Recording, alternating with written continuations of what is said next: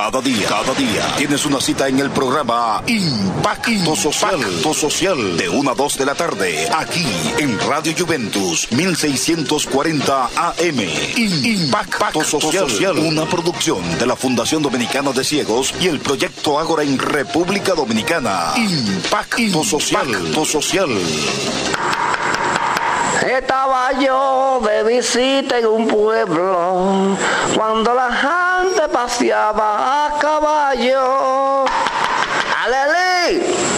¡Alelí! Impacto Social. Cada día escúchalo de 1 a 2 de la tarde con su contenido especial para usted.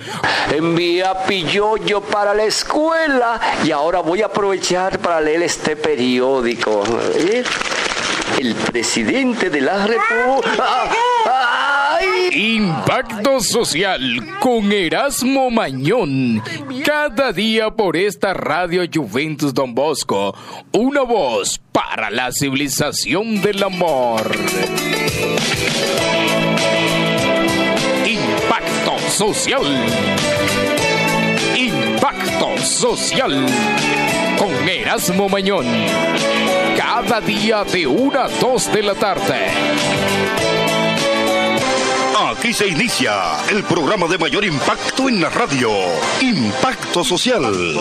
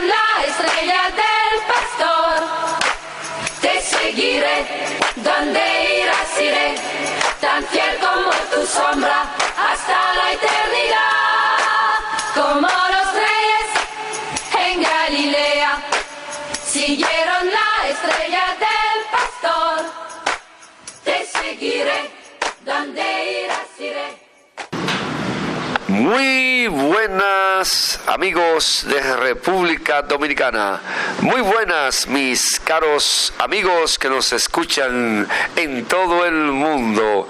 Ya está en el aire tu espacio Impacto Social por esta Radio Juventus Don Bosco. Esta es la cadena 1640. 1640 en Barahona y San Juan de la Maguana, sendos transmisores. 1640 en Moca, para todas las provincias del Cibao. 1640 en La Romana para el este de la República. 1640 en Santo Domingo, Distrito Nacional y todas sus provincias. Triple www.juventustonbosco.com Además, estamos en las plataformas Play Aston y Tuning Radio para que nos escuche lejos y claro. Hoy tenemos un programa muy especial. Estamos directamente desde el local de la Fundación Tecnológica para Ciego Luis Braille en la zona este de Santo Domingo, República Dominicana. Un invitado bien especial en estos programas que tenemos durante todo este mes, de acogida, programa de amor y de paz. Hoy con nosotros mi hermano Juan Vallenilla. Conoceremos de Juan Vallenilla eh, muchas situaciones importantes. Es un hombre que ha aprendido a romper las barreras, a pesar de las vicisitudes, a pesar de los tropiezos, a pesar de la situación de discapacidad. Juan Vallenilla ha dicho que sí se puede. ¿Cómo está hermano Juan Vallenilla? Estamos bien, gracias a Dios. Estamos por aquí compartiendo aquí con, con Mañón Enrique e- este pequeño diálogo que tenemos entre él y yo. Y bueno, eh, hablar de lo que se debe de hablar, de las cosas que de mi vida pasada y de mi vida ahora, entiendo y reconozco que, que las cosas de ahora en adelante deben de ser mejor. Así es. Sabes eh, que para nosotros, Juan, es un honor tenerte a ti, ya que tú eres un oyente fijo de impacto social.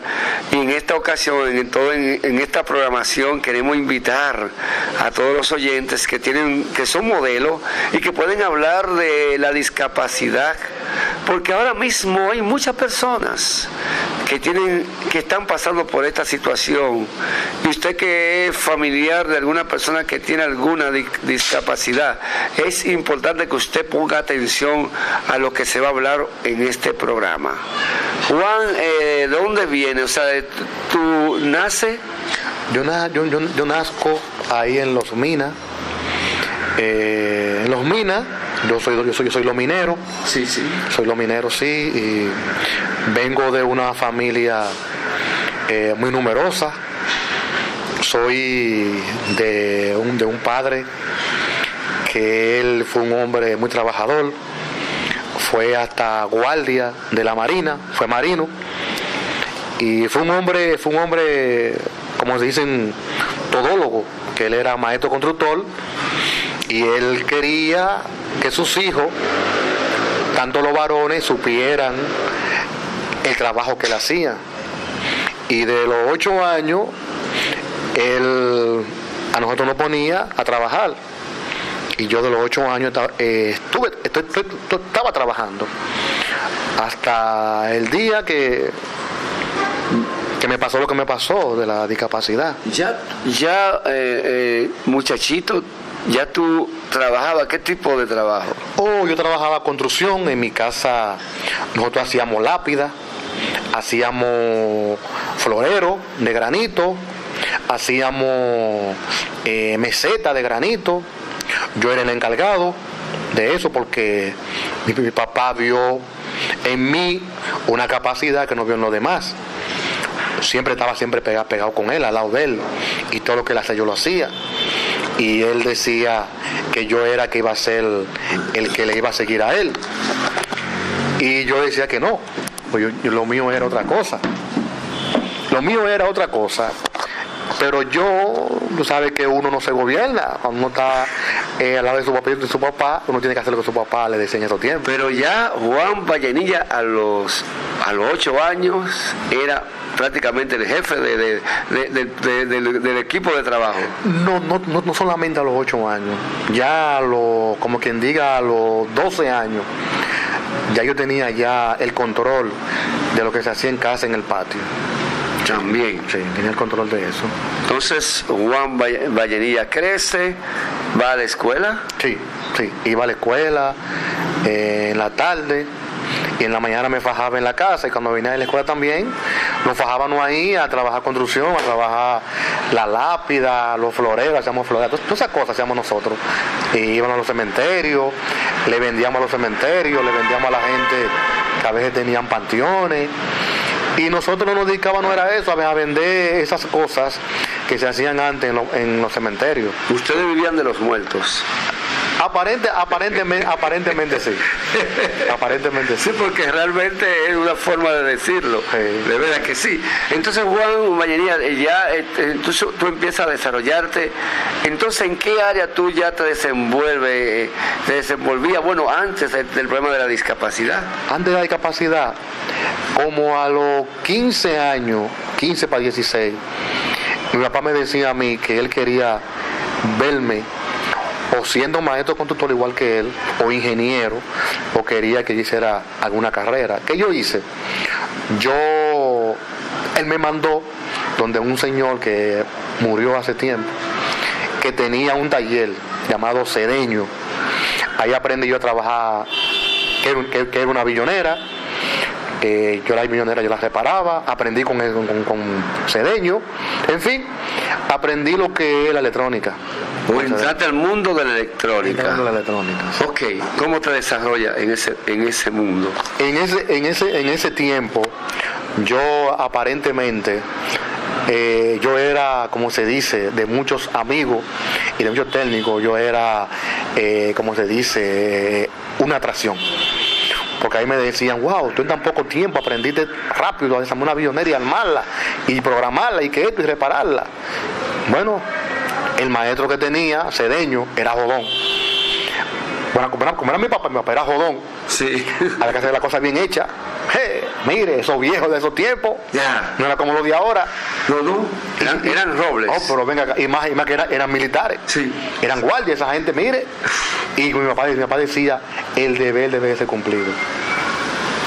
Y, la palabra del hombre vale mucho y cuesta poco.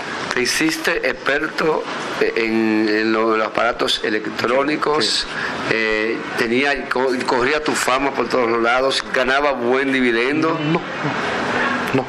Yo, yo hacía eso más por ayuda que otra cosa. Ya.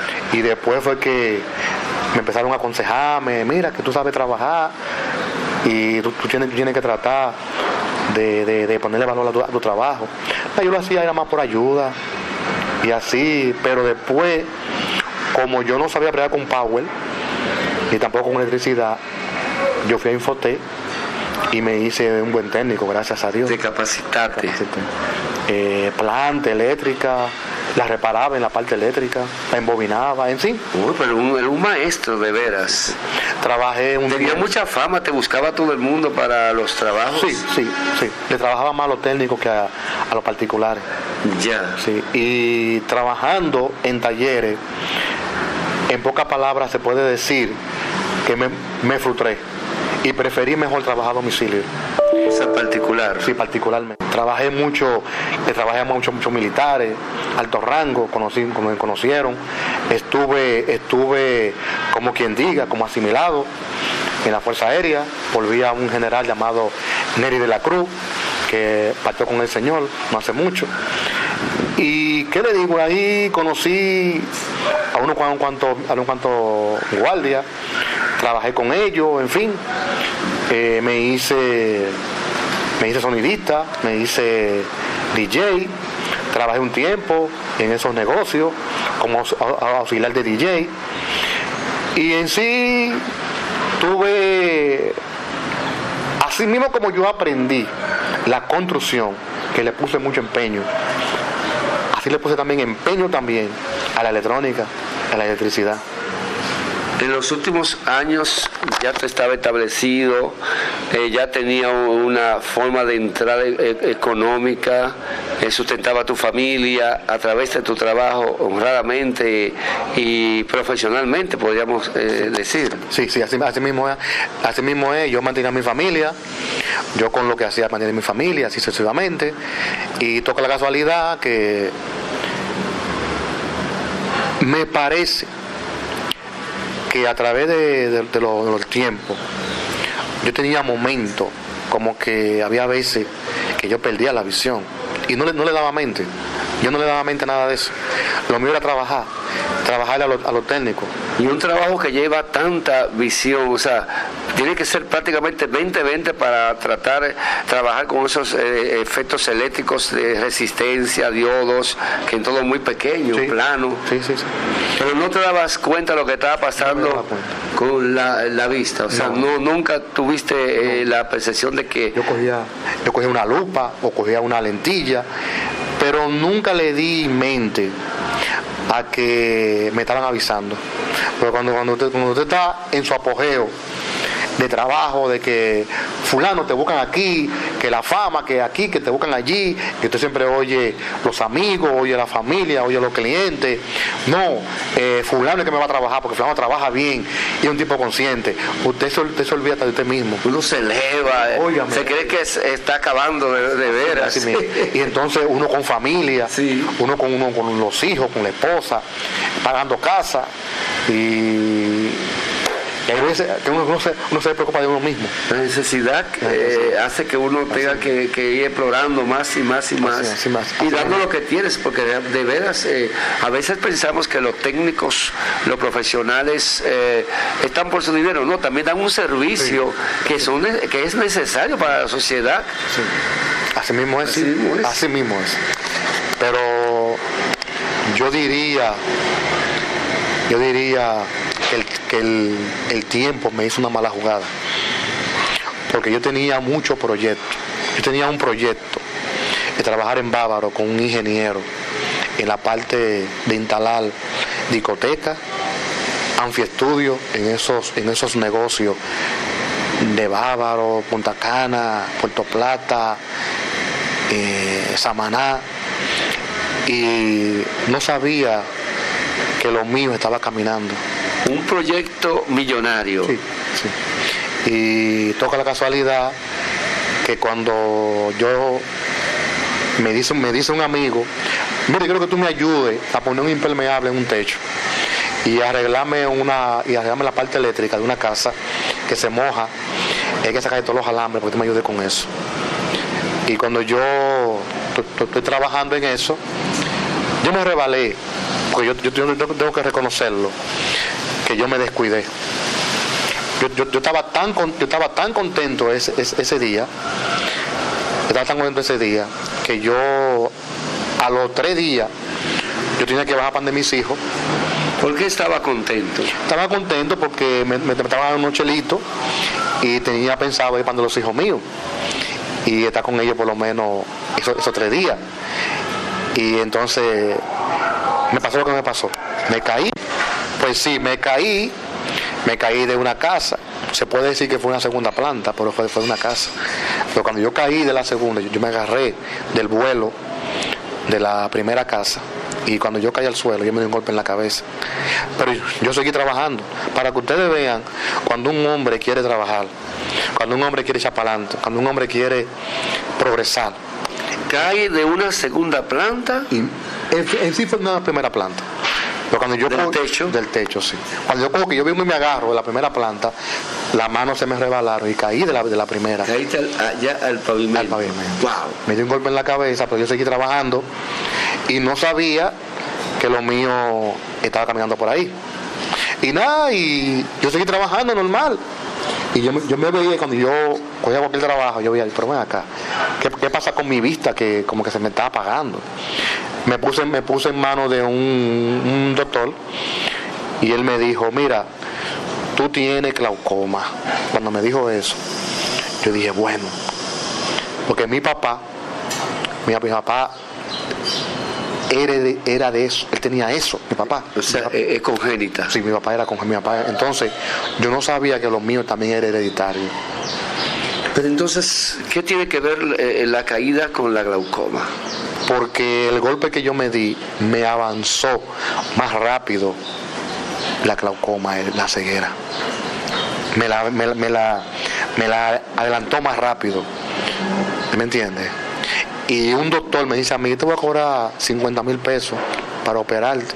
50 mil 50 pesos. en ese momento. Un oftalmólogo te dijo que te iba a cobrar 50 mil pesos. Mucho, mucho dinero. Mucho dinero. En el país, aquí en el país. Aquí, aquí, aquí mismo, sí, aquí mismo en el ¿Y país. cómo, ¿Y cómo, qué tú pensaste cuando te habló de 50 mil Bueno, pesos en yo, le ese dije, entonces? yo le dije a él, yo busco una segunda opinión.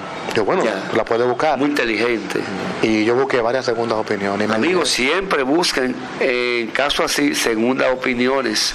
No porque le confíe del médico, sino porque mientras más uno indaga, es mucho mejor estar seguro. Cierto, cierto, así mismo. Y entonces, ahí me dijo, un, un doctor me dijo, no te operes, ponte un tratamiento. Me puse mi tratamiento y nada, tratamiento carísimo. Ya, ya- yo no podía trabajar como trabajaba antes, porque ya mis, mis signos vitales no eran los mismos. Ya estaba disminuyendo la capacidad, la, eh, la- lo que es la, la, intención de la visión, ¿verdad? La visión y también- el fondo, eh, sí, y sí. también motor. Ok. Ya, ya, ya yo no, me- ya yo no me, no me- me desplazaba como lo hacía antes. Pero debido a la inseguridad de la visión, eh, o, o tenía también eh, tenía trauma, trauma. Trauma, tenía trauma, trauma. Me llegó y de- definitivamente tuve que parar los medicamentos por no tener cierto dinero. Me estaba descuidando con eso hasta que me llegó definitivamente.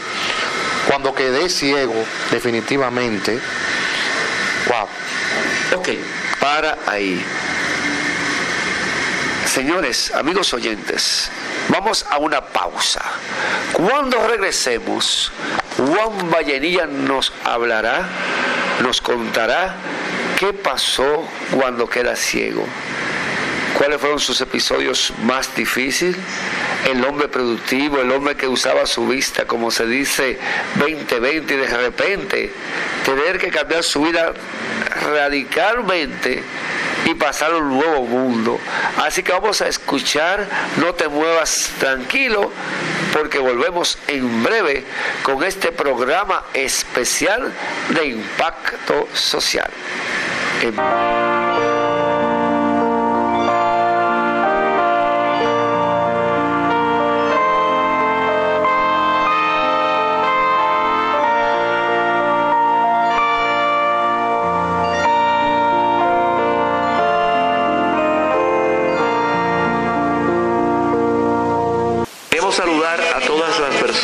Que son asiduos oyentes de Radio Juventus Don Bosco y tengo que decirle que estamos siendo sintonizados tanto en el sur a través de eh, una repetidora en Barahona, en el este con otra repetidora en La Romana, en el norte con una repetidora en Moca, estamos también en la internet juventusdonbosco.com y eh, tenemos una gran de ser escuchados en diferentes partes. No sabemos quiénes nos están escuchando, pero sí pueden estar seguros que lo hacemos con mucho amor, con mucha entrega. Y ese amor y esa entrega también deseamos que sea la tónica de sus propias vidas.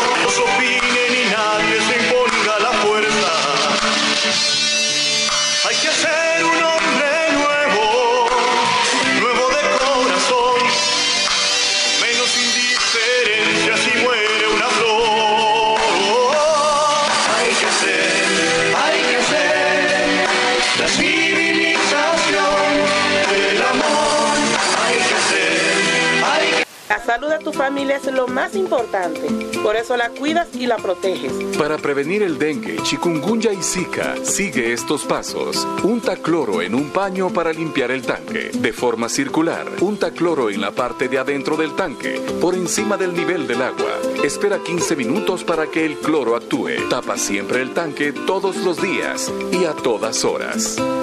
Porque tu familia lo vale todo. Familia prevenida, familia sana. Un mensaje de Ministerio de Salud, USAID, SFH y PSI.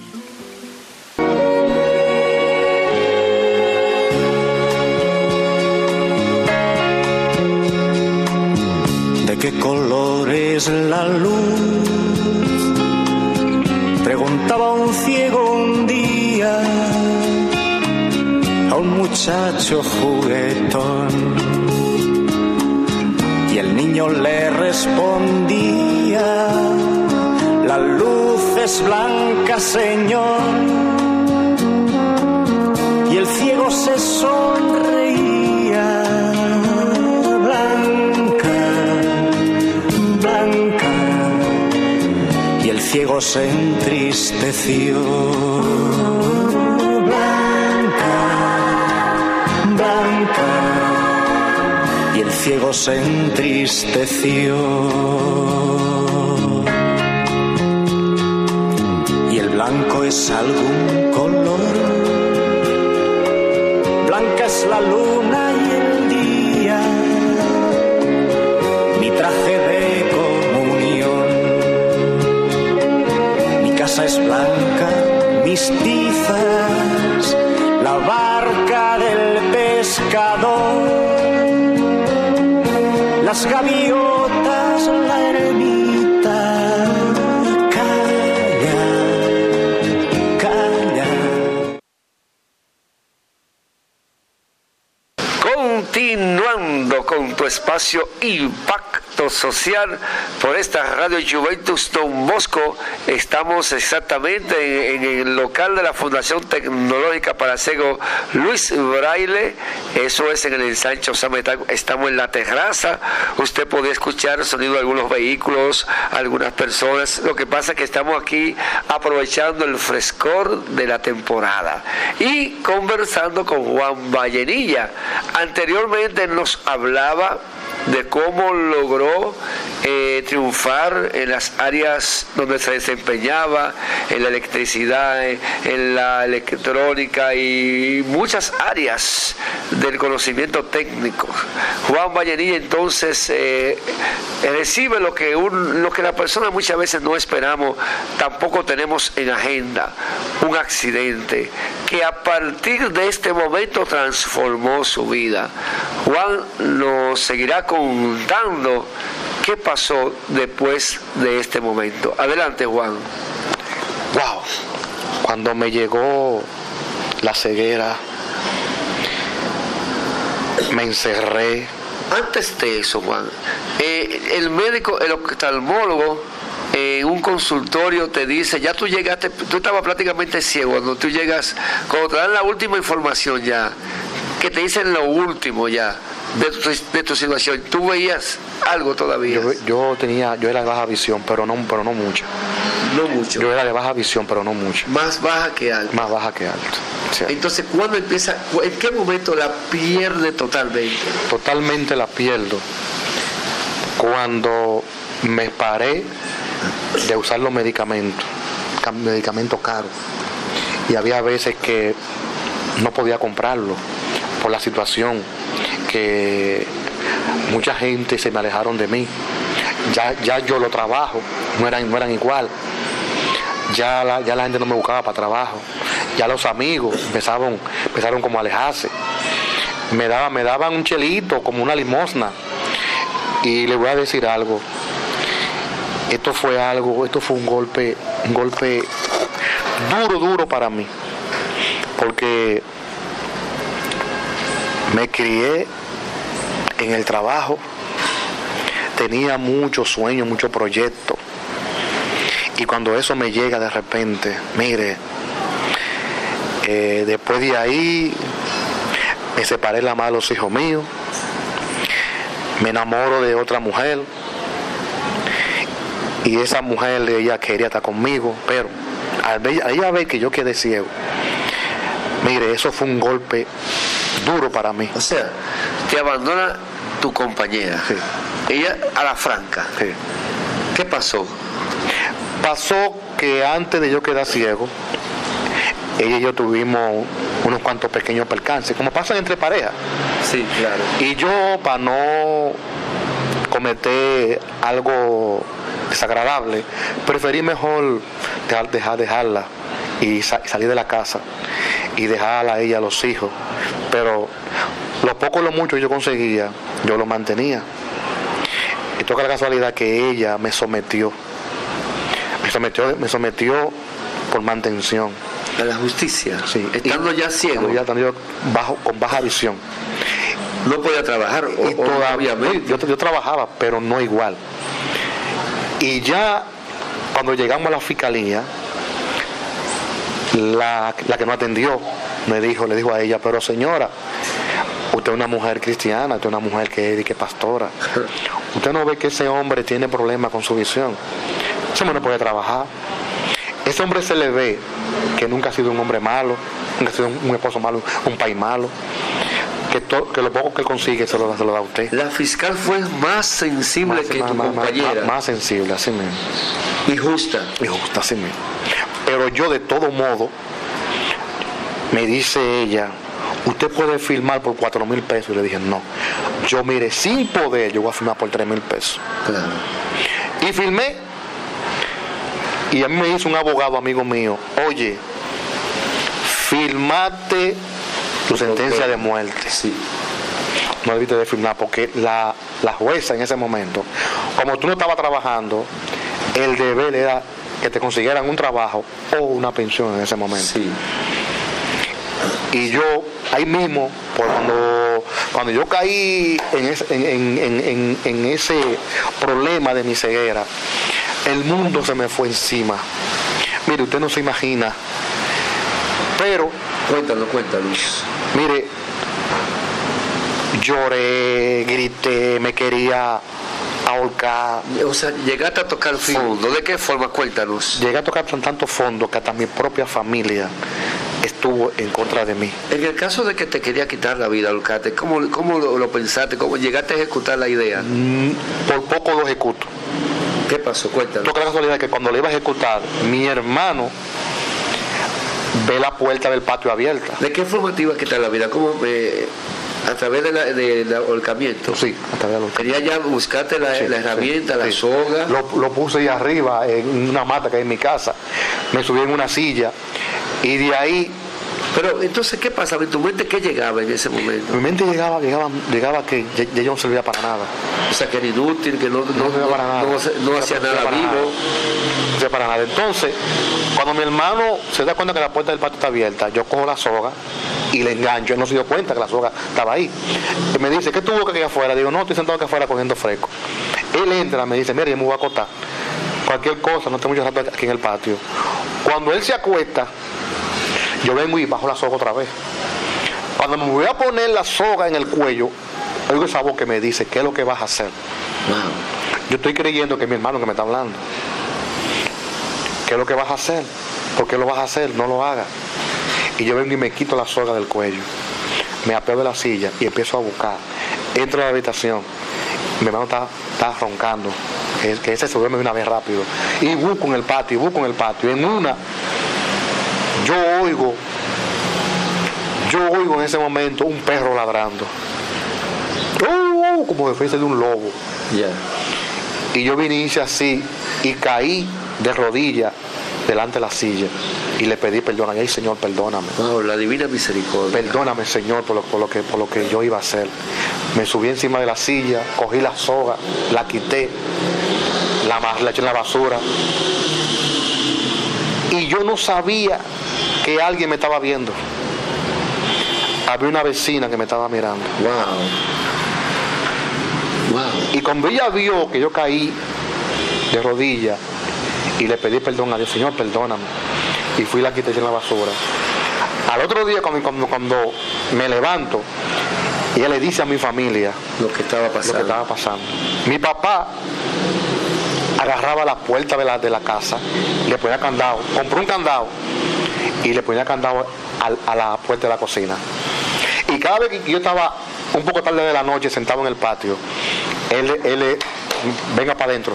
En fin, en pocas palabras, en pocas palabras, para mí eso fue muy traumático. Es interesante lo que tú dices, Juan Vallerilla. Para los amigos oyentes, tú estabas en un proceso ya de tocar fondo, porque quiero decirle estos amigos oyentes, a veces vemos una persona con discapacidad en la calle, un ciego, una persona en silla de rueda, y la vemos ya como una, simplemente como una persona con una discapacidad. Pero no sabemos qué pasó. Es que va perdiéndolo todo. En primer lugar, pierde la visión. Segundo lugar, pierde la libertad. Después pierde los amigos, pierde el trabajo, la, forma de producir. Y todo esto lo va llevando así a tocar fondo, a encerrarse. La familia se le van los esposos, como el caso de Juan Vallenilla. Eh, dice, no voy a hacer nada contigo, tú eres un jodido, un bendito ciego, un bendito. Este, se le van. Entonces toda esa situación lo llega a tocar fondo y a tomar decisiones como esta. Pero siempre, hermanos, amigos, la misericordia de Dios actúa de muchas formas a través de esta mujer, a través de un amigo, hasta un enemigo Dios te pone por el medio para que tú llegues a lo último. Pero Juan, cuéntanos, ¿cuál fue el momento más difícil que te puso a llorar, el momento más difícil que te puso a llorar eh, de- de- después de la pérdida de la visión? El momento más difícil fue cuando mi papá se levantó contra mí y mi, y- y mi hermano. ¿De veras? Yo a mi papá, cuando la trabajadora no iba a la casa, que no podía coger, yo le hacía desayuno a mi mamá y a él. Mi papá se levantó contra mí en una condición, como que si yo fuera un enemigo. Y ya, ya habíamos ya dos ciegos en la casa, él y yo. ¿Un ciego espiritual? No, no, no, no. Era ciego, era ciego también. Era era ciego que yo. Ciego total. Total, total. ¿De veras? Sí, total, total, total, total. ¿Y, y qué pasó en ese caso? En ese caso sucede que mi, mi papá cae en cama. Al tiempo cae en cama, mi papá cae en cama. Mi papá cae en cama, yo vengo y lo ayudo. Yo lo bañaba. Ciego, yo le cocinaba a mi mamá y le cocinaba a él. Estando ya con la Estando con- ceguera. con la ceguera. Y en una ocasión yo dije esta palabra, qué cosa. Un ciego cocinándole a un ciego es una inválida. Mi mamá estaba inválida, mi mamá había sufrido Wow. una trombosis. Qué, En- en testimonio más, pro- más profundo, ¿eh? Y, y toca la casualidad que yo veía que algunos de mis hermanos se levantaban contra mí. Y yo me preguntaba, pero ¿y por qué? Y después yo me di cuenta que era necesario para, para que yo creciera, para que yo madurara.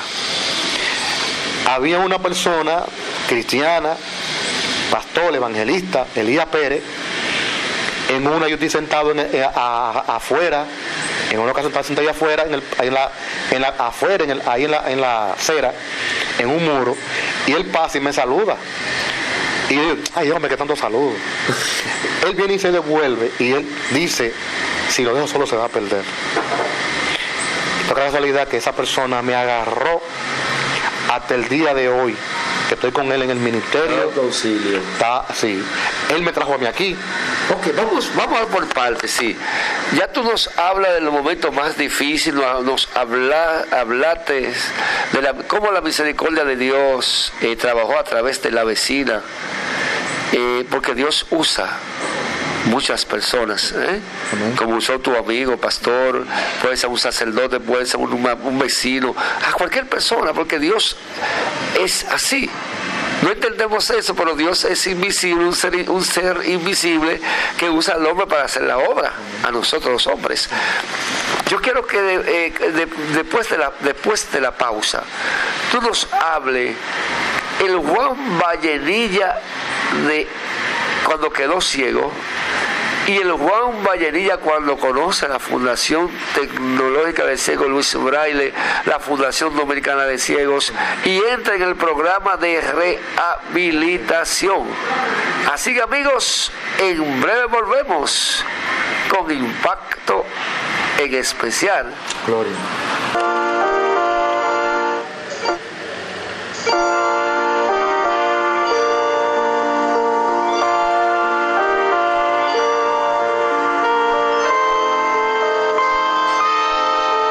Que en estas navidades tenga una feliz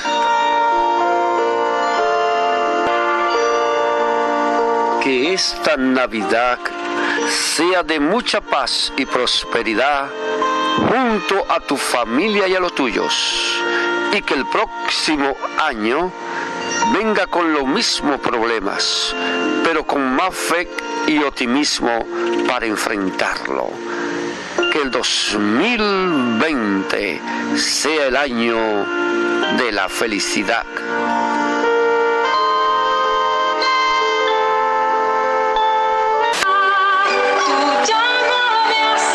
Impacto social. Te invitamos para que te integres ya. ¿Qué es la visión bíblica católica?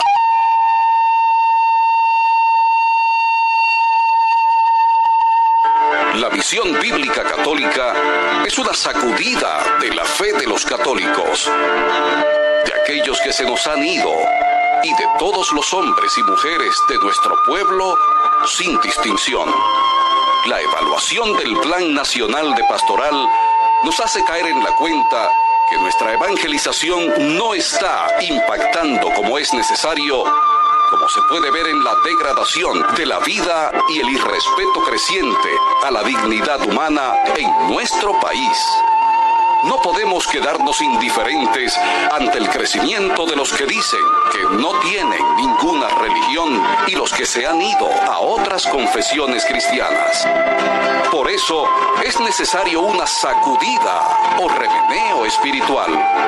Sacudir es despertar, es tomar conciencia del mundo que nos rodea, de lo que somos y de lo que queremos ser. Porque ya llegó el tiempo de...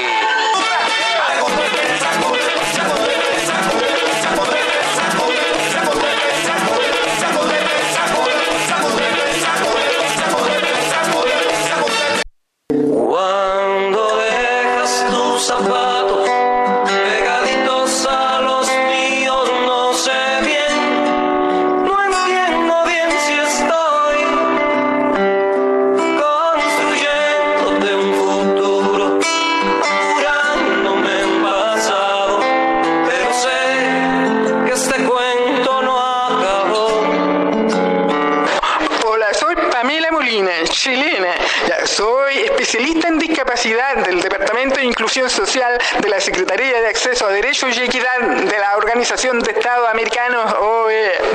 Bueno, quiero decir que quiero que sigamos luchando por mayores espacios de inclusión y de igualdad y de equiparación de oportunidades para todas y las personas con discapacidad. Vengamos de los países que vengamos, seamos también indígenas con discapacidad, seamos afrodescendientes con discapacidad, seamos de cualquier tipo de discapacidad, luchemos juntos por espacios de inclusión y sigamos con más impacto social. Cuando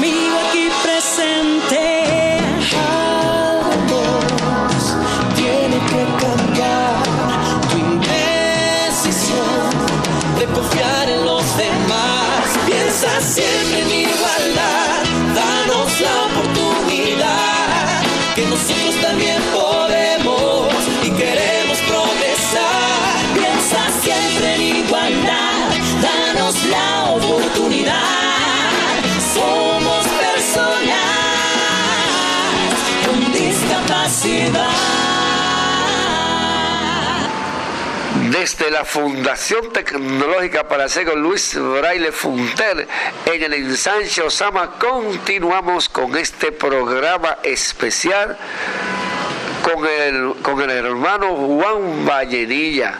Juan, eh, ya después, después de escuchar la parte patética, muy sensible, muy humana de tu situación, después de haber quedado ciego, el abandono, la humillación, la ofensa.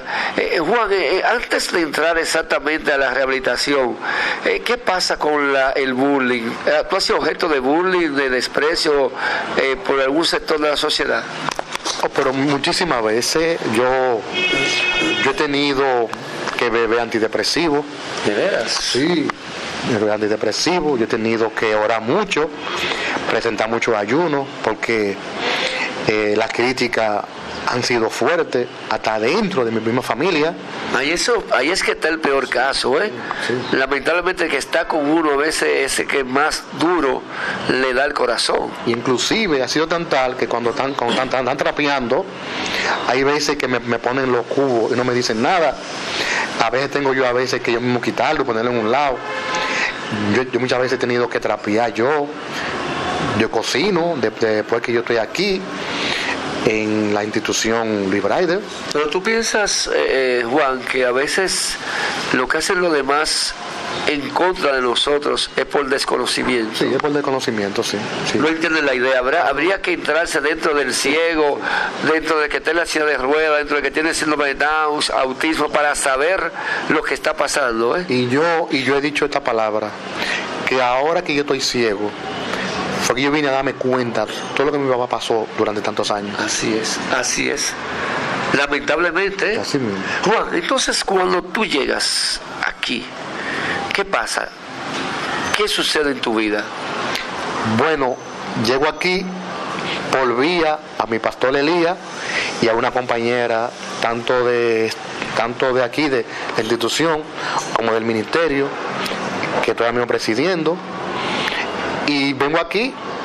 Y cuando vengo aquí al comienzo yo me encontraba me encontraba eh, eh, me- no me encontraba bien me encontraba en- como encerrado me encontraba como que para yo, para yo venir aquí era un lío, no podía venir aquí como yo, como yo vengo ahora, que ahora yo aquí trato de, de ser eh, comunicador social y tengo, tengo muchas amistades aquí, tengo muchos compañeros y, me- quieren.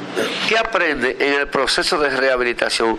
Recordamos a los amigos oyentes que un programa de rehabilitación es cuando una persona llega a un recinto, ya sea con una situación de discapacidad, de conducta, en, en diferentes eh, formas.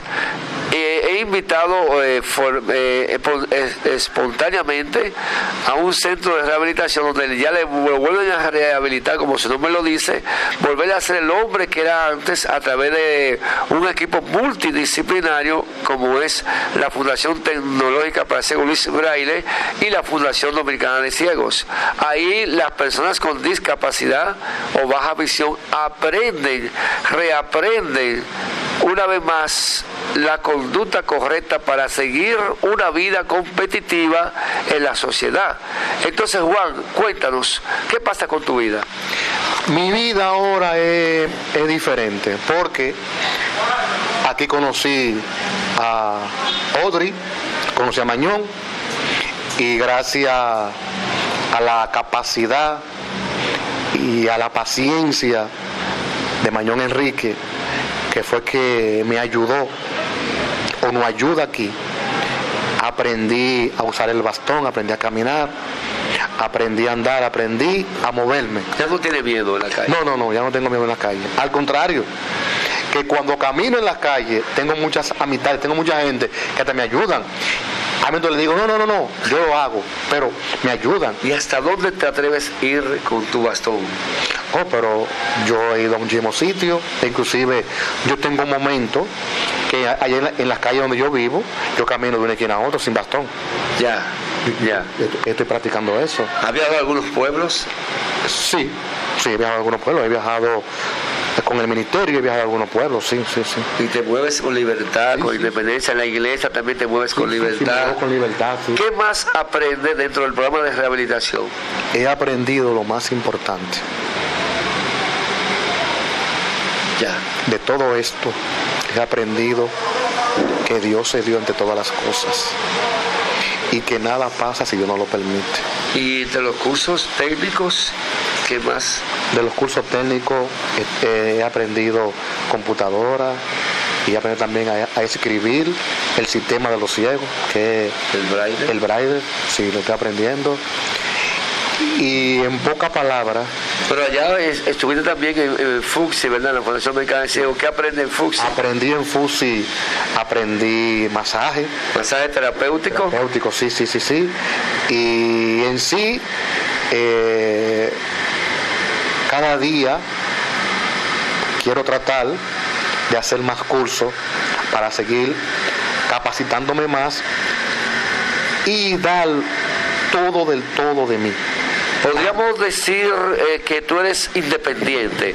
De lo que aprendiste ya has logrado ganar dinero. Sí, sí, sí, sí. He ido a domicilio a masajear personas y he dicho y sigo diciendo que estoy haciendo un sacerdocio del masaje. ¿Y, cómo se, eh, se siente, cómo tú te sientes, o cómo se siente una persona con discapacidad que pensaba que todo estaba perdido, cuando por primera vez recibe una paga después de todo ese proceso? ¿Cómo te sientes la vez primera que tú dices, mira, me gané esto con el sudor de mi frente? Bueno, me sentí, en ese mismo momento que me entregaron el dinero, lloré, porque dije, wow, de sudor de mi frente me he ganado este dinero. Tú pensabas que ya eso era Que imposible. ya eso era imposible, que era imposible, pero gracias le doy a Dios y gracias a la institución que me han hecho un hombre nuevo. ¿Tú piensas que vale la pena, vale la pena buscar ayuda en los programas que tienen las instituciones? Sí, vale la pena. Y yo le exhorto a todo aquel o aquella que tiene una discapacidad, sea visual o sea mo- motor o física, que vayan a las instituciones, que hay personas que están dispuestas a ayudar y también que no dejen de creer en Dios, porque esas personas que están en esas instituciones son personas puestas por Dios para darnos la mano.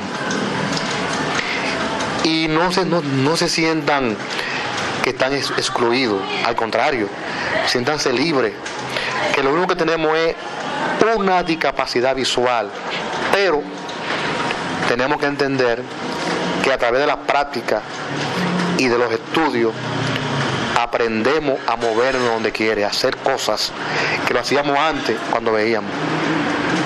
Yo, co- yo, yo cocino, yo friego, yo lavo, yo bajo el patio de mi casa. A mí me hicieron un video, yo cocinando, mi hermana lo puso, lo puso en las redes. Y hubieron gente que me dijeron a mí, ven acá, pero mira el ciego, el ciego que cocina, y, y- y que cocina, y bueno que cocina, porque, porque se le ve que le da probar a su hermana. La gente pregunta, ¿cómo un ciego puede barrer? ¿Cómo tú barres y no dejas no deja ningún, eh, no dejas sucio? Ahí es que está el detalle. E Inclusive me han dicho, pero Juan, tú, tú barres mejor que yo. Porque yo paso la escoba, ¡pap! Y la paso dos o tres veces, después cambio y sigo barriendo. ¿Y, y como masajista? ah, no, como. Eh, eh, después que termina el masaje, ¿qué dice el cliente? Ay, la gente dice, ay, tiene una mano divina. Tiene una mano divina, divina, divina, divina. Porque eh, yo, como le digo, como le dije ahorita, yo estoy luchando y estoy haciendo un sacerdocio del masaje. Yo me, yo, yo me, compre- me compenetro, me compenetro, mire, tal vez, tal vez yo, yo sea uno de los que más me compenetro en mi trabajo. Mucho respeto. Así como yo lo hacía antes, así, como, así como yo reparaba un aparato, como yo le decía a la gente, que la gente decía, mira, dáselo a fulano, que fulano te lo va a reparar. Yo, me, yo, yo vivo mi trabajo que yo hago ahora. Además, amigos oyentes, eh, el masajista ciego tiene la, la facultad que desarrolla la parte sensorial, la parte sensitiva, el tacto, y por tal motivo tiene mayor el olfato, y por tal, mayor, y por tal motivo tiene mayor fuerza y eficacia en las terapias. Eh, ya todo el mundo está prefiriendo los masajistas con discapacidad visual, hasta en la zona de Bávaro, en los hoteles famosos, están buscando masajistas ciegos. Además, la intimidad se cuida mejor porque el ciego práctica, no ve, y eso ayuda mucho a la, a la confianza del cliente. Juan, Juan, si algún cliente, o digo, escucha, me, me entrega el mundo de los clientes, si algún oyente quiere eh, tu servicio, ¿a qué línea telefónica podría llamar? O eh, pueden llamar al 809 596 2581. Repítelo. 809 596 2581. Por ahora no tengo ni WhatsApp ni tengo también celular, pero eso viene por ahí. Pero tú haces el servicio a domicilio. A domicilio. Donde quiera que sea. Donde quiera que no sea. hay límites. No hay límites, no. Estamos celebrando eh, ya en el mundo cristiano lo que es las Navidades o la Navidad. Para ti, ¿qué tú piensas, qué tú crees que es la Navidad? Bueno, para mí la Navidad es el nacimiento del niño Jesús, de Jesús. Para mí la Navidad es algo grande. No como muchos ti- tienen por costumbre creer y entender que la Navidad es una brancachela, una bebedera. No. Para mí la Navidad es algo que uno debe de recogerse, de estar en paz con Dios. eh, en fin, con Dios con su familia. Uno compartir con ellos, uno eh, está en tranquilidad con la familia y con Dios. No sé, Juan, si tú has podido viajar, eh, estar por los lugares de la, de la Avenida Duarte en estos días, José Martí, Duarte con París. Nosotros tenemos una sección en el programa llamado Los Sonidos de la Navidad, que es el escándalo, oye, la bulla, el desorden que hay en la Avenida Duarte.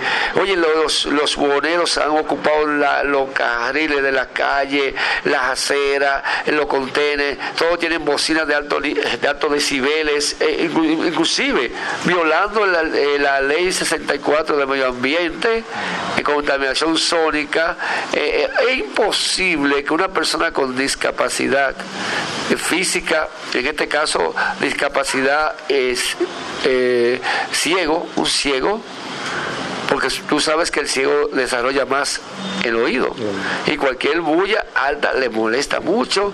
El sordo que usa un audífono que no tiene el control del diafragma, ese audífono cuando eh, entra en un mundo de mucha bulla es una prácticamente la muerte para esa persona con, discapacidad auditiva.